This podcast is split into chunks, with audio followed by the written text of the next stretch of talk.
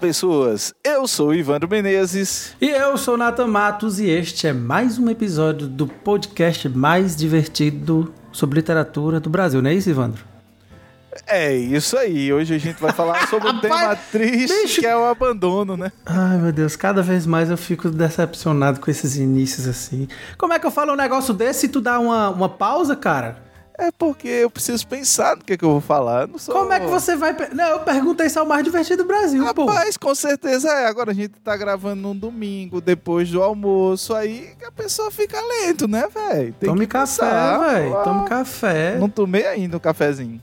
Tá vendo? Ó, antes de qualquer coisa nesse episódio, a gente quer agradecer aos nossos apoiadores, às nossas Isso. apoiadoras, lá no nosso Catarse recorrente. Você acessa catarse.me barra literaturaBR e nos apoia a partir de 7 reais. Beleza? É o quê, homem? É, pois é. É quanto? sete reais.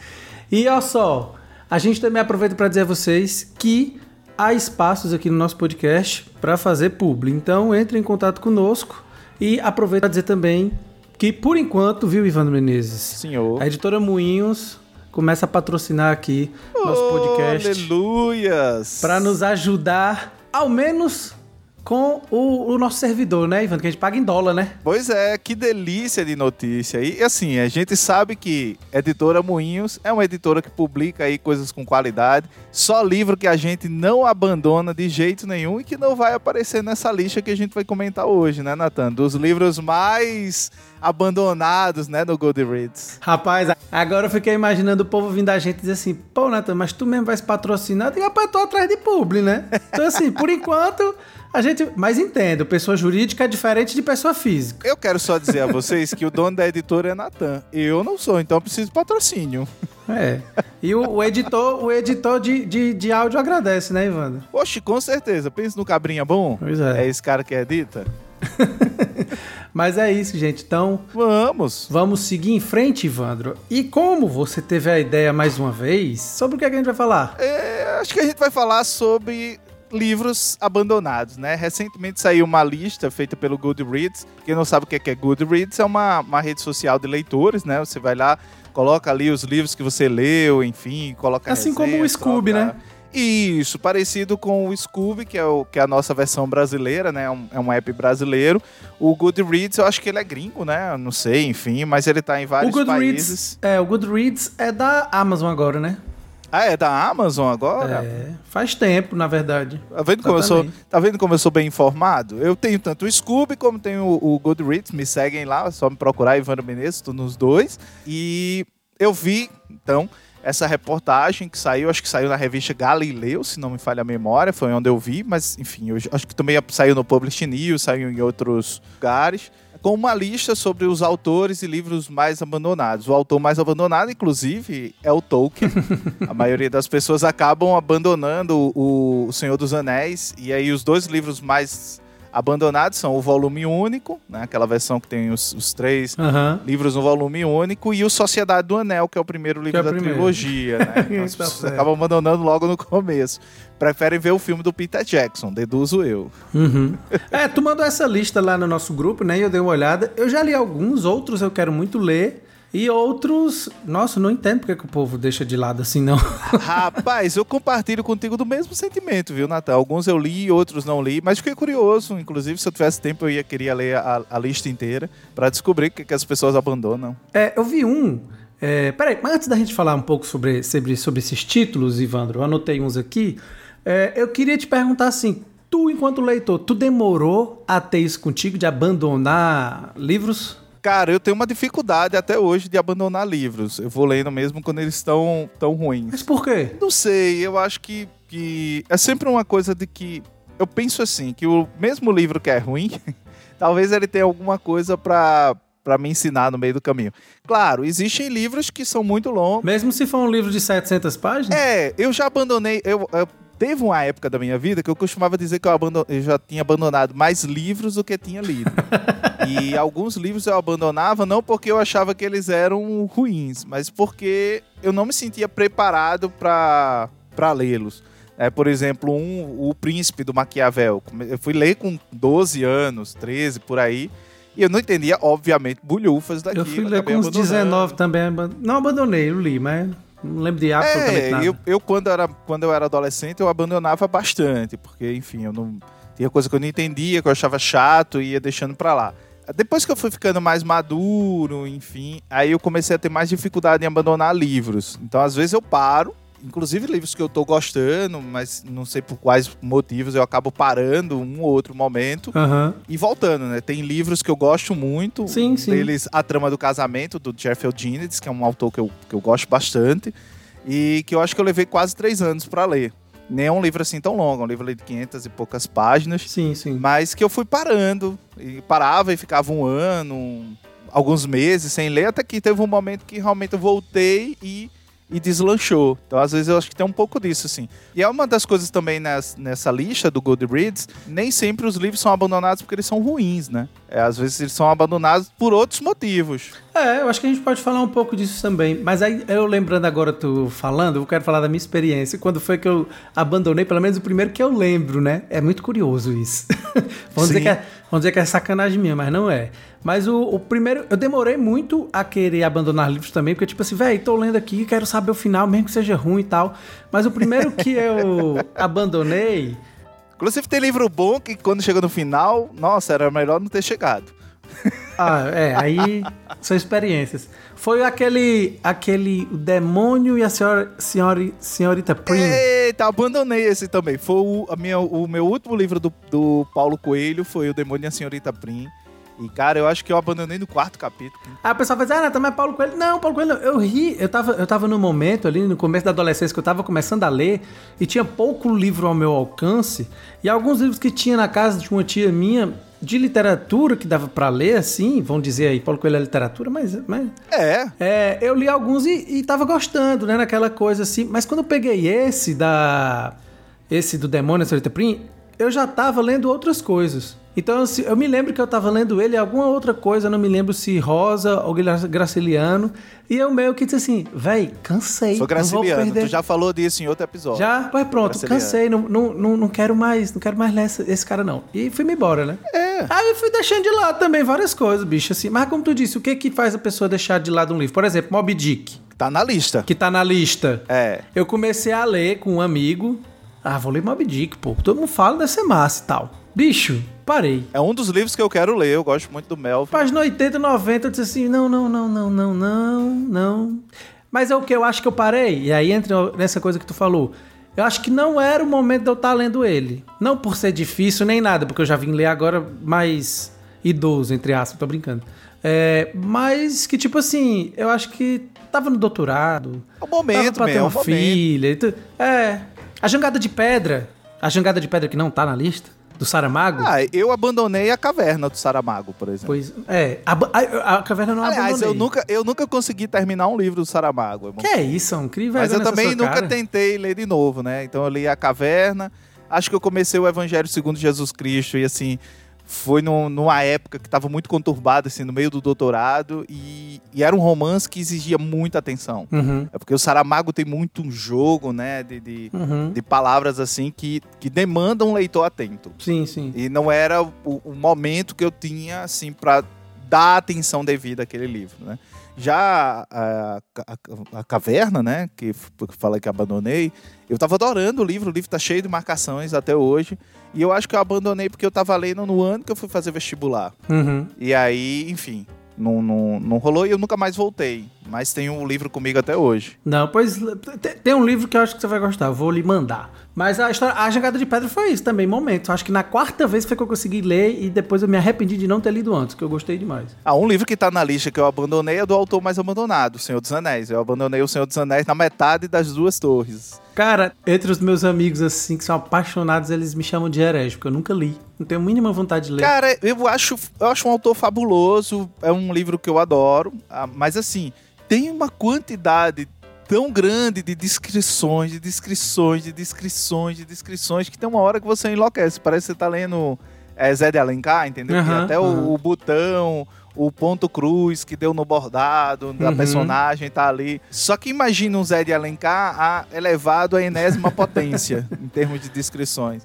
Então é o, é, o, é o Tolkien, né? Então, assim, às vezes para uma frase do Barbávore, foi mais ou menos onde eu parei, eu acho que ele gasta uma página e meia, assim, pro Barbávore dizer uma frase, entendeu? Então é um negócio assim, ele vai, perde o ritmo, sabe? Sim, sim. E, e acho que as duas torres, que é o, o livro de transição, ele já tem um ritmo mais lento do que o outro. E diferente do Sim. da adaptação. Vai virar, vai virar episódio do Tolkien? Não, não, eu só tô dizendo assim porque que os motivos que me levaram a isso. Que eu achava o livro muito bem escrito, Uhum. mas que acabou que eu abandonei por isso. Agora, tem nessa lista, Natan, acho que tem muito livro grande, né? Tem muito calhamaço. Cara, tem Don Quixote que eu li, reli ano passado, né? Fiz até um Tem Guerra e conjunto, Paz, tipo assim, né? Que é monstruoso. Guerra e Paz É. nunca li, tenho vontade. Tem a Ana Karenina, né? Ela é também do Tolstói, né? Tem esses dois lá. Isso. Agora tem o E Crime são e dois Castigo, baita cara. calhamaço, né? O, o Arco-Íris da Gravidade, que eu sei. Nunca ouvi falar desse livro, cara. Não Cara, conhecia. esse, esse talvez seja o livro mais famoso do Pynchon e um dos livros mais desafiadores de ser lido, né? Assim, Uhum. porque ele é bem, bem, bem, bem maluco. Tanto que quem é mesmo fã do... As pessoas que falam sobre o, o Pynchon, né? Fala que esse é um livro que é muito mais abandonado do que lido. Ele, o Graça Infinita, Uhum. enfim, e vários outros romances ali do maximalismo, né? Pois, bicho, assim, tem umas coisas que assim, o Crime e Castigo foi o primeiro livro do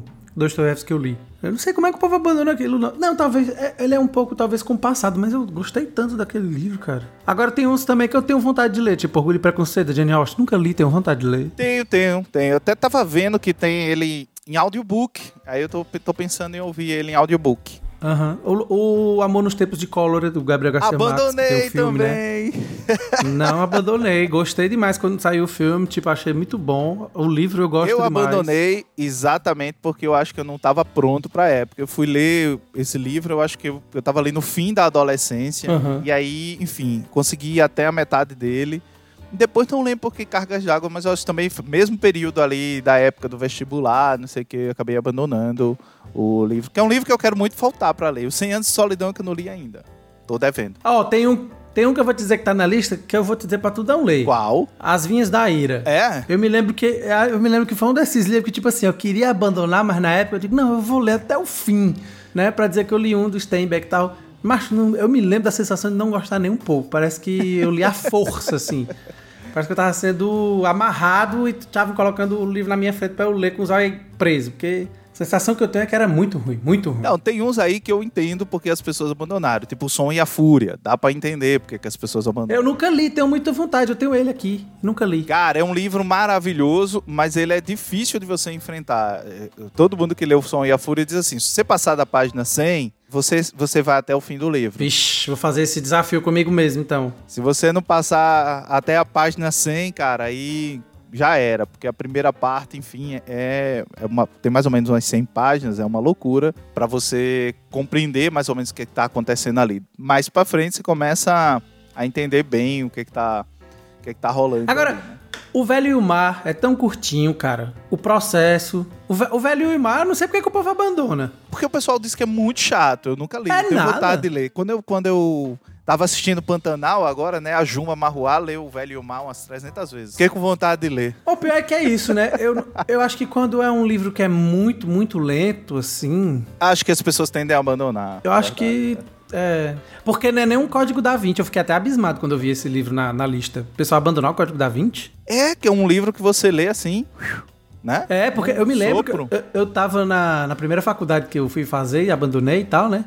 que uma amiga tava lendo e tal, e, e aquela coisa, né? Quando você é novo, você fica rejeitando várias coisas, e eu, meu irmão, É. caralho, código da 20, não sei o quê. Aí ela foi, entre aspas, me desafiou pra ler pra ver se eu não ia gostar, né? Sim. Eu li, um sábado e domingo. Realmente li muito rápido, como tu tá Eu, dizendo. eu, li nessa, eu li nessa vibe de, assim, querer falar mal e acabei gostando do livro. Achei um livro bacana, É, eu- divertido. eu exatamente, eu disse pra ela, eu digo, olha, ele consegue fazer muito bem o que ele faz. Dá Isso, pra bater palma. Tem que isso. bater palma pro que ele faz. Ele faz muito bem, porque eu peguei o livro, eu peguei o livro com raiva, sem querer ler, e fui até o fim querendo saber o que, que ia acontecer. Pra mim, isso é de se bater palma porque ele conseguiu fazer muito bem. Isso eu falando Sim. na época. E é um sei, baita vira-página, né, cara? Um baita Isso, é vira-página. baita vira-página. você- Aí, mas, eu, mas eu disse pra ela, é uma literatura pra passar o tempo por prazer. Sim, sim. Isso, isso é ótimo, é ótimo, mas nem eu não gosto muito de ficar só nessa literatura. Na verdade, eu mal fico nessa literatura, né? Mas eu acho ótimo quando a gente se, a gente Passa. fica assim, passa por livros assim, eu, eu acho que acho que ah, acho que vale a pena. O Mundo de Sofia, né? O Mundo de Sofia que tá aí, foi um livro que eu li, gostei muito quando era adolescente. Eu acho que eu li, agora eu Na não época lembro se do ensino médio eu li. E amei, assim, gostei pra caramba. O processo que tu citou do Kafka, eu vou, vou citar pela referência da minha experiência no dia a dia com meus alunos, né? Então, os meus alunos na universidade, Talvez pela dificuldade de entender. é, há sempre um professor que passa o processo. Tem um professor de processo civil que ele sempre recomenda os alunos para lerem o processo. E eles detestam sempre. Nossa. Porque eles dizem que é muito difícil de, de, de entender. Então, eu até acho que para quem Já lê muito assim, né? Pra quem já, lê, já tem uma certa experiência leitura, eu acho que ok. Pra quem já leu outras coisas do Kafka também, acho que ok. Não sei se o processo é o melhor livro pra você entrar no Kafka. Eu ainda acho que a Metamorfose é uma boa entrada pro Kafka, sabe? Mas eu acho que também falar desse jeito que a gente tá falando, quem tá ouvindo a gente pode parecer ah, parece que... é elitismo, né? Não, e não, e parece que a gente tá se achando assim. Mas não, é porque eu acho que, por exemplo, eu me lembro, se eu fosse. Eu comecei lendo. O que, o que me trouxe assim, mesmo assim, pra leitura lá atrás, eu me lembro o livro foi um estudo em vermelho, já falei isso mais de uma vez. Sim, É, que é do Conan Doyle lá, do Sherlock Holmes, né? isso, que é maravilhoso. E se, se naquele momento eu tivesse lido o processo do Kafka, talvez eu não ia ter entendido absolutamente nada e tal, talvez também não gostasse. Mas, mas é esse lance, cara. Eu acho que tem uma coisa de você gostar e de você se identificar. Por exemplo, Lolita. Pra mim é impossível alguém abandonar Lolita. Porque eu acho Eu nunca li. Velho, eu acho um livro extraordinário, mas eu entendo quem abandone, assim, porque o Humbert Humbert, que é o, o narrador da Lolita, ele é um nojo, cara. Ele, então, assim, ele, é um- ele, é um, ele é um melhor exemplo, talvez, de narrador não confiável é, que eu já vi na literatura. Ivandro, eu vou aproveitar agora, já que você falou, né, narrador. Falou em narrador, lembrei que narrador anda ali perto do personagem, né? Pois é, e tem um cara que tanto é bom de narrador como de personagem, que é o Bruno Ribeiro, né? Que tá com curso aqui no, no Literatura BR. né? Eu não estava lembrando, mas estava lembrando. Estava esperando o momento certo, né, Ivandro? Ó, pra quem tá nos ouvindo, a gente agora tem um espaço de curso também. E o primeiro curso que, vai, que, que é gravado, que foi gravado pelo escritor premiadíssimo agora, né? O Bruno Ribeiro, que ganhou o prêmio de não ficção da Todavia, né? Ganhou o prêmio lá da, da Dark Side. Machado. E até já tive o prazer de, é, e de editá-lo com glitter. Baita romance, diga-se passagem. O nome do curso dele é Como Construir Personagens Marcantes. Então é só dar um Google aí, você acha lá na- no nosso site, tem um bannerzinho lá. Também lá no link na bio do nosso store, do, do nossos stories, olha. Lá no destaque lá do Instagram. Enfim, só jogar no Google, vai aparecer ali na primeira, na primeira pesquisazinha. São mais ou menos 3 horas de duração e o preço acessível demais, porque uma das coisas que a gente quer fazer no Literatura BR com esses cursos é fazer com que, eu vou dizer todo mundo, mesmo eu sabendo que às vezes ainda é difícil para muita gente, a gente quer que todo mundo tenha a possibilidade de conseguir pagar, beleza? Então fica essa dica aí e vale a pena. Vale super a pena. E o Bruno, eu sou um leitor assíduo do, da obra do Bruno. O Bruno constrói personagens de uma forma incrível, assim, fica na tua cabeça os personagens. Às vezes você esquece o nome do personagem, mas você não esquece o personagem. Ele cons- consegue construir personagens muito incríveis, consegue dar a trama também uma agilidade e um ritmo que está muito, é, como é que eu diria, muito vinculado à própria construção desses personagens. Mas ó, Agora, deixa eu te fazer uma pergunta, Nathan. e falando nesses personagens do é, esses personagens do Bruno, guarda a pergunta para mim. Guarda. Eu, quando eu vi, eu disse assim: que é isso, cara? Esses dois livros aqui são fantásticos. Tem personagens marcantes, pra utilizar a palavra do, do Bruno aí, que é a Odisseia e a Ilíada, cara. Eu já li e reli esses dois livros umas três vezes e adoro, cara. Não diria nem só ele. Se a gente pegar a letra escarlate, né? Você vai ter Nunca a li. Resta, a Hester Prynne, que talvez é a primeira grande heroína da literatura norte-americana, né? Você vai ter ali também um outro romance que vai ter personagens incríveis, que é o, o, Morro dos Ventos Uivantes, Uhum. né? Você tem ali a, a Kathy e o Também nunca li. Heathcliff. e o próprio Drácula do Bram Stoker, né? Que é, enfim... E o Frankenstein, romance mas o bicho é tão curtinho. É Frankenstein, pois é. Por que, que o povo é. abandona? É, essa pergunta que eu ia te fazer. Tu acha que também tem? Porque eu vi que nessa lista tem muitos livros clássicos, Aham. né? Alguns, inclusive, calhamaços. Ok, calhamaços a gente pode pensar que talvez o tamanho espante. Você pega realmente aí o, o romance do Dickens, né? Que tem um dos romances dos Dickens que tá aí. Não lembro agora. Tem, acho que tem, tem mais de um. Tem, acho que tem um conto Duas Cidades, tá na lista. Mas tinha um outro do Dickens que é bem grande. É o Grandes Esperanças. Uhum. Que também tá na lista. Acho que Acabei de Sim, checar sim. aqui. Grandes Esperanças. Talvez assuste o tamanho. Mas tu acha que é também a distância da linguagem, a É. distância, por exemplo, dos aspectos sociológicos. Ainda mais com agora que tá todo mundo querendo fazer mais do que adaptação, né? Sempre estão querendo mexer em tudo do texto do povo. Sim, sim. Pode sim. ser que sim. O A Letra Escarlate, né, que eu li agora, terminei de ler agora recente, ele tá bem fresco na minha, na minha memória, e eu fui ver os, os comentários que tinham no Scooby, coisa e tal, e, e aí, por exemplo, tinha um que era bem assim, ah, quer dizer que é um romance sobre um bocado de macho que não sei o quê. Velho, tu tá falando da, da América, dominada pelos puritanos, numa época de puritanos. A história do livro se passa em 1600, lá vai cocadinha, quer dizer, no início da colonização da Nova Inglaterra. O livro foi lançado em 1850. Ele levou ali uns 5, 6 anos para ser escrito. E, cara, a Prynne, para a época, é top das tops, assim. Então você tem um, um romance que a personagem é todo focado em uma mulher. E essa mulher vive só, vem pra América sozinha, sem o marido, pra construir uma vida e coisa e tal. Então, assim, tem muita coisa ali que, que, que é muito interessante, né? Normalmente as mulheres são todas associadas a bruxas, inclusive todas as mulheres que aparecem ali, é, que são um pouco fora da casinha, elas são associadas à, à ideia de bruxas. Eu, eu, eu comecei a perceber que às vezes a leitura desses livros tem também esse distanciamento, né? Porque às vezes a gente quer ler o livro com o olhar de hoje. Então não sei se isso serve para abandonar. É, eu tenho muitas questões, talvez conversar mais com tradutores e tradutoras e até acadêmicos que estudam a tradução, porque há uma diferença, talvez, de pensamento também, né? Porque eu fico me pensando isso, tipo, um, um livro que foi escrito ali no século XVIII, por exemplo, XIX, começo XIX, você, você traduz com o contexto da língua da época, você traduz para os tempos atuais. Tem muita gente que é a favor de deixar mais atual, porque vai facilitar ainda mais para os jovens, não sei o que, bababá. Mas eu não sei, porque eu acho que perde muito. Como que você traduz, às vezes, uma obra, digamos... Perde, perde. As Brumas de Avon, daquela autora, né? Que Marion Zimmer Bradley. nem vale mais a pena citar. Mas como que você atualiza a linguagem daquela para os dias de hoje, que, que se dá como se fosse numa época medieval? É, complicado. Então, assim, eu sempre me faço essa pergunta. Ah, eu vou atualizar, eu vou deixar as coisas mais claras do que são. Me parece, eu acho que aí dá um outro episódio, eu já tenho até alguma pessoa pra, pra, em mente para chamar o convidado. Me parece que a gente pensa muito na acessibilidade, e eu concordo com isso, mas ao mesmo tempo, porque leva aí uma questão Trai a fidelidade, né? é, leva uma questão social, porque tem uma questão social também nessa acessibilidade, mas ao mesmo tempo eu acho que a literatura em si, o livro que está ali, a obra em si, ela acaba, não sei se perdendo seria a palavra correta, mas eu não sei se ela é isso, não, não sei se vai ser tão fidedigna assim, não, não sei. Sabe- mas sabe por que, que eu acho que tem uma perda, Nathan? Também porque, assim, se a gente for pensar, alguns desses clássicos inventaram o romance, como a gente conhece. Né? Então eles testaram é, fórmulas da linguagem, eles testaram estruturas de linguagem que a gente usa até hoje. Né? No- na letra Escarlate, por exemplo, voltando para ele, eu percebo que isso acontece, assim. An- muito antes de existir romance psicológico, o cara já estava criando ali as bases daquilo que no futuro viria a ser o romance psicológico. Porque ele brinca toda hora entre aquilo que é o externo e aquilo que é o interno, as percepções de realidade de, internas né, do- dos personagens.